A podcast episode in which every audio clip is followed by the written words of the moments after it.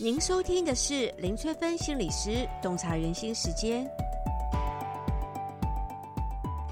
欢迎收听林翠芬心理师洞察人心时间。这一集呢，要带大家一起来探索青少年的脱序行为背后到底隐藏了哪一些意涵呢？最近发生了很多青少年的新闻，青少年何以会出现这些脱序的行为呢？其实背后当然是渴望被关注，所以才会透过这些标新立异、表现胆量的行为呢，来炫耀自己。我敢做，你不敢做。像有些青少年可能会透过偷东西啊，来表现自己很有胆量，引人注意，然后借此希望同学朋友们呢能够喜欢接纳自己。另外一个青少年很容易出现脱序行为的原因，是因为无聊。当他们无聊的时候，很容易引发内在暗黑的心理，为了自己的快乐，追求新奇兴奋的感官刺激，而不惜做出伤害别人的事情，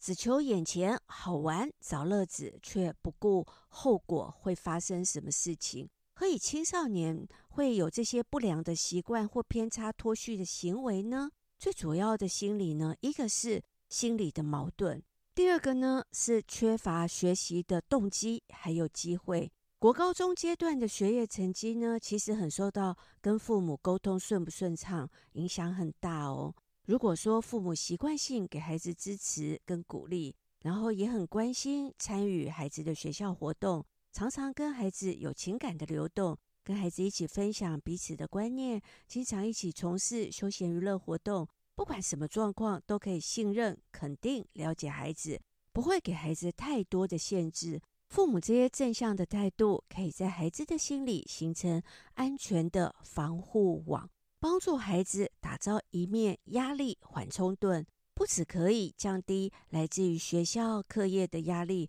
还可以减轻因为压力而引发的焦虑跟不安。不管是研究结果，或者是我个人的咨商经验，都显示出。如果父母可以给孩子正向肯定的引导，清楚告诉孩子什么可以做，什么不可以做，原则呢清楚一致，那孩子比较容易养成负责任的习惯。相反的，如果父母的态度前后不一致，孩子就很容易养成攻击力很强但不顺从别人的一个人际的习惯。如果说家中的人际互动是充满了矛盾，冲突的孩子就很容易养成不良的习惯哦，包括读书习惯、学业成绩低落，连带的就很容易因为对课业缺乏兴趣而不想去上学。青少年的偏差行为中呢，还蛮不少是因为他们抱持着享乐主义，行为背后的目的呢，就是为了找乐子，追求一时的兴奋感。最常见的状况就是有一群朋友。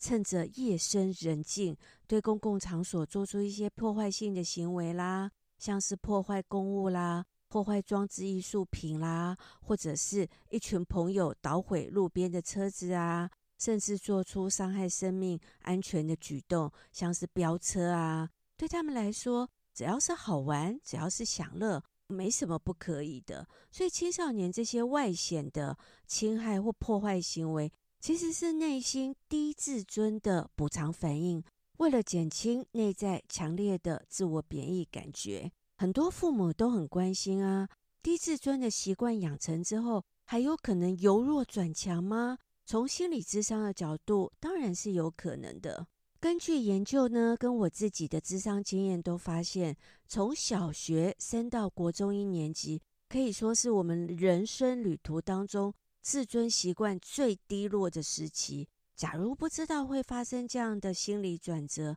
就有可能会忽略孩子的心理状况，甚至于做出负向的归因，认为孩子升上国中后变得不听话、爱顶嘴，采取不好的管教措施。进入国中以后啊，面对陌生的环境，小学时期的同学呢，都散落到其他的学校，这个时候如果可以。快速的交到好朋友，拥有关心自己的师长，感觉自己是受到支持的，就能够改善短暂的低自尊习惯了。另外，参加有建设性的团体活动啊，像是自我肯定的团体啦、人际沟通的团体啦，也都能够增加沟通的胆量，提升良好的自尊。除此以外呢，爸爸妈妈如果想要养成青春期孩子正向良好的自尊，可以朝着下面几个方向来进行哦。第一个就是充分的情绪支持，多给青春期孩子充分的情绪支持，用民主推理的方式呢来引导孩子，比较容易养成孩子良好的自尊。相反的，倘若父母没有给孩子情绪的支持，反而使用负面的控制手段，对待孩子的态度也倾向拒绝、指责，那孩子就比较容易形成负向的自尊。第二呢，是生活方面要多表达关心跟兴趣，父母对孩子生活各方面多表达关心跟兴趣，孩子也比较容易养成好的自尊。如果爸爸妈妈只在乎孩子的学业表现，以高标准来要求孩子。当孩子达不到标准的时候，就会有我不如别人的低自尊的感觉。第三个呢，最好兼顾原则跟情感的沟通方式。爸爸妈妈跟孩子有兼顾原则跟情感的沟通呢，父母的规则跟训练不会随着父母的情绪波动而变来变去的，始终维持着一致的教养规范。但有时候呢，也可以依据实际的状况。稍微弹性的容许一些不一样的做法，也有助于建立孩子良好的自尊哦。第四个呢，家庭气氛要和谐幸福，家庭气氛对孩子很重要哦。家中的成员可以和乐的相处，彼此满足需求，也可以提高孩子的自尊。如果想要了解更多青少年的心理，青少年的负面情绪剖析。为什么他们会唱反调？要怎么解套呢？情绪处理要怎么消化他们的情绪？怎么创造正向的对话句型呢？最近呢，跟橘世代一起合作翻转黑洞关系的线上心理课程，在课程中呢，会跟大家分享情绪处理的技巧，教大家消化自己的情绪，还有孩子情绪的秘诀。达成改善关系的第一步，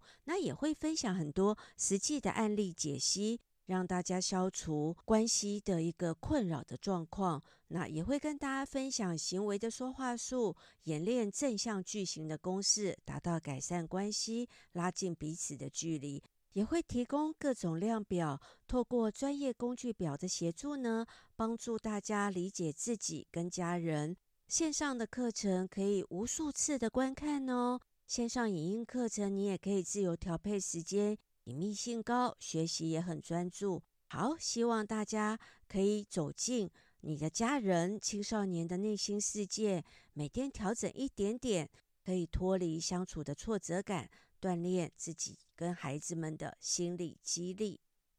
这一集就跟大家分享到这里。如果大家想要了解什么行为代表什么样的心理意涵，都可以留言给我哦。我们下集再见喽。